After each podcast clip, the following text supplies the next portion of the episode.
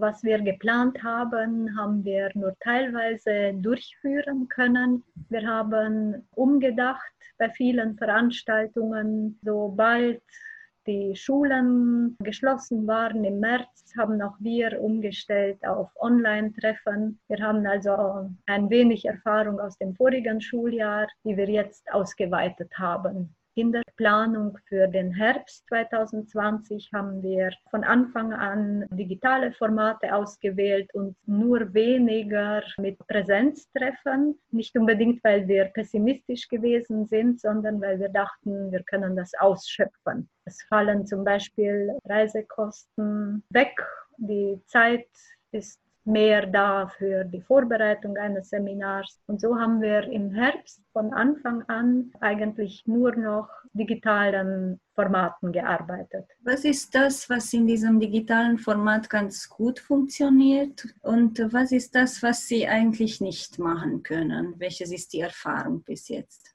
Eine positive Erfahrung im Frühjahr schon und im Herbst wieder war, dass man sich treffen kann. Obwohl man sich nicht treffen darf und nicht treffen kann, kann man sich trotzdem treffen. Das Allerschönste ist, dass wir uns jetzt äh, durch die Entfernungen, durch die realen Entfernungen, wir sind dadurch nicht mehr eingeschränkt. Es können Kolleginnen aus Satmar, aus Reshica, aus Temesvar, aus Kronstadt, aus Bukarest gleichzeitig dabei sein. Das ist eine sehr, sehr schöne Erfahrung. Praktisch haben wir bei allen äh, digitalen Fortbildungen kleine Klassentreffen. Es treffen sich ehemalige Kolleginnen aus der äh, Ausbildung digital auf Fortbildungen. Das ist das, was gut funktioniert und besser, als wenn man sich an einem Ort trifft. Und was nicht geht, ist natürlich, dass man sämtliche Sachen, die man vorgezeigt hat, die man zusammen gemacht hat, das geht alles nicht mehr. Man kann nicht mehr gemeinsam singen. Das geht einfach technisch nicht weil es verzögert ankommt überall. Man kann nicht mehr zusammen etwas basteln, gestalten. Man kann sich dafür aber in digitalen Gruppenräumen austauschen und eine Idee entwickeln. Das geht. Es gibt viele Diskussionen darüber, auch jetzt in den letzten Wochen, seitdem äh, ganz Rumänien jetzt im Online-Unterricht ist dass das eigentlich für äh, die Kinder aus der Grundschule und für die Lehrerinnen, die Pädagogen eine sehr, sehr große Herausforderung auch ist. Wie ist das Feedback der Lehrerinnen? Also die Rückmeldung ist so wie Einzelne sagen, für die Lehrerinnen ist es manchmal sehr frustrierend, das Kind nicht direkt anleiten zu können, gerade beim Schreiben. Es ist für die Lehrerinnen genauso frustrierend, dass die Selbstdisziplin auf Entfernung schwer unterstützt werden kann. In der Klasse leiten die Lehrerinnen die Kinder an, sind immer bei ihnen, fangen kleine Momente von Unaufmerksamkeit auf. Das geht auf Entfernung nicht mehr. Und da leiden die Kinder darunter, die Lehrerinnen und auch die Familien der Kinder. Die Eltern, glaube ich, verstehen erst jetzt, was die Lehrerinnen für Voraussetzungen brauchen, um arbeiten zu können, also wie viel Disziplin mehr nötig wäre, um auch in der Schule im Präsenzunterricht leichter zu arbeiten. Und die Eltern konfrontieren sich jetzt damit, dass die Kinder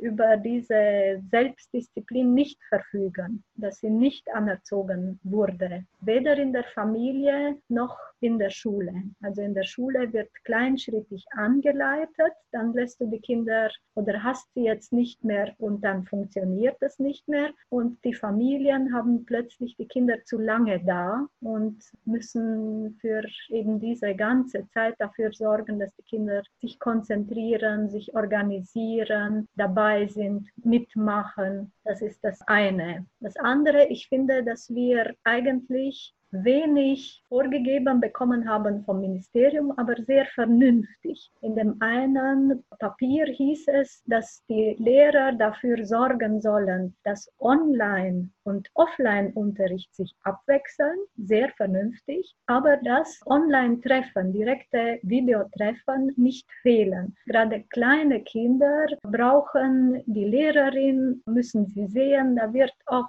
eben in digitalen Formen Beziehung aufgebaut. Und die ist für kleine Schüler wichtig. Was bedeutet das jetzt in der Lehrerfortbildung? In dieser neuen Situation gibt es jetzt auch neue Bedürfnisse, ein neues Wissen oder neue Kompetenzen, die die äh, Lehrerinnen und Lehrer jetzt brauchen? Und kann denn das Fortbildungszentrum auf diese reagieren und diese anbieten? Ja, also ich glaube, es ist in erster Linie eine Selbsterfahrung. Man erfährt selber als Lehrer, was fehlt, was man braucht, was man weiterentwickeln sollte an sich selbst im eigenen Unterricht und zusammen mit den Schülern. Also man merkt über die Erfahrung im digitalen Fernunterricht, was gebraucht wird.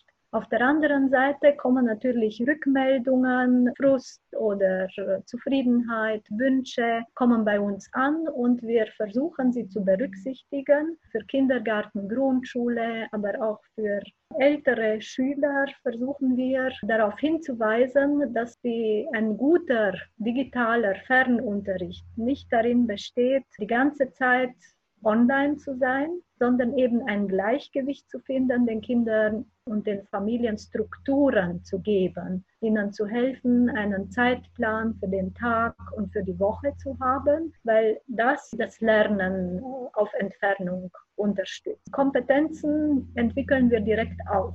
Die Lehrer haben, als sie ins kalte Wasser gesprungen sind, sehr viel gelernt, hatten auch eine sehr große Genugtuung, dass sie es geschafft hatten, mit Hilfe von anderen, vieles alleine, vieles in Kursen. Ich habe aber gemerkt, dass dann doch einige, nachdem sie ihren Weg gefunden hatten, nicht unbedingt weitergelernt haben. Und dann ist jede Fortbildung, die wir geben, eigentlich auch ein praktisches Arbeiten mit digitalen Tools. Wir loggen uns ein, wir benennen uns um, wenn das Gerät, mit dem wir der Sitzung beitreten, vom Sohn oder von der Tochter ist und anders heißt, dann schreibe ich jetzt meinen Namen rein. Wir lernen alle, wie man den Bildschirm teilt und wie man wieder rausgeht. Wir gehen in Gruppen und kommen zurück in den gemeinsamen digitalen digitalen Raum. Also all das sind auch Sachen, die man jetzt praktisch üben kann. Und äh, sehr schön dabei ist, dass man sich gegenseitig hilft. Also die, das Niveau ist so unterschiedlich. Immer weiß jemand mit einem Werkzeug besser umzugehen und dann gibt es gleich für alle, die es nicht können, die Anleitung. Das ist sehr schön. Also wir üben, wir geben weiter, was wir erfahren haben aus der Praxis, was gut funktioniert und merken selber, was können die Lehrerinnen nicht und dann wird das in der Fortbildung geübt. Was bedeutet das auch konkret inhaltlich? Themen, die das Zentrum für Lehrerfortbildung jetzt angeboten hat? Ja, also es war eine interessante Entwicklung. Die ersten Fortbildungen, die waren im Mai. Da war es ziemlich egal, was das Thema ist. Hauptsache, man konnte sich treffen und sagen, wie schlecht es war und wie man es doch geschafft hat. Also da war das Thema egal. Dann haben wir für den Anfang des Schuljahres gesagt, diese digitale Erfahrung darf nicht äh, verloren gehen. Wir fangen damit an. Also wir haben dann in den einzelnen Referaten Fortbildungen angeboten zu Tools, zu wie äh, läuft Online-Unterricht ideal. Auch wenn man das Schuljahr begonnen hat mit Präsenzunterricht, haben wir gesagt, in dieser Zeit, egal wie lange das ist, eine Woche oder ein Monat, muss man die Kinder darauf vorbereiten, dass wir